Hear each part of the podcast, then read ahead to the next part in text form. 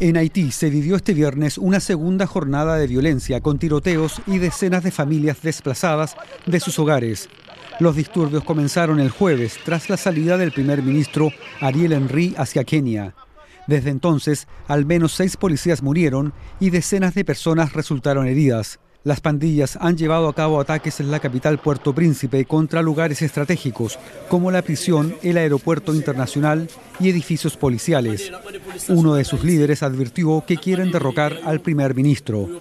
Este viernes Kenia y Haití acordaron el despliegue de mil policías kenianos como parte de una misión multinacional de Naciones Unidas que haga frente a la extrema inseguridad que reina en Haití.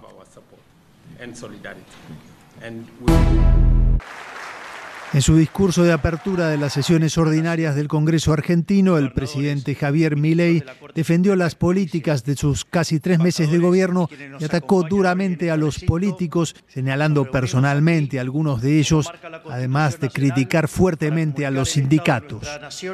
Milei, cuyo partido político está en minoría en el Parlamento, advirtió de que gobernará con o sin apoyo del resto de la dirigencia.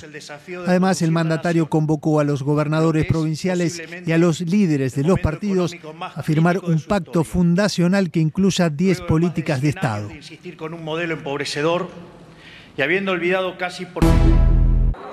Estados Unidos, como ya lo hacen Jordania y otros países, participará en los próximos días en el lanzamiento aéreo de ayuda humanitaria sobre Gaza, cuyos habitantes sufren una grave escasez de alimentos, agua y medicinas.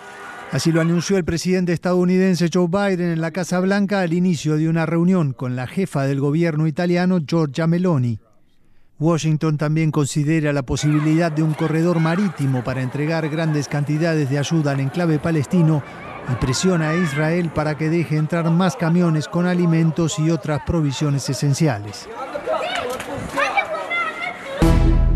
Nicaragua acusó a Alemania ante la Corte Internacional de Justicia de facilitar que se cometa un genocidio en Gaza al dar apoyo a Israel y dejar de financiar a la Agencia de las Naciones Unidas para los Refugiados Palestinos. Según la presentación del gobierno de Daniel Ortega, Alemania brindó apoyo político, financiero y militar a Israel, sabiendo que el equipo militar se utilizaría para cometer violaciones graves del derecho internacional.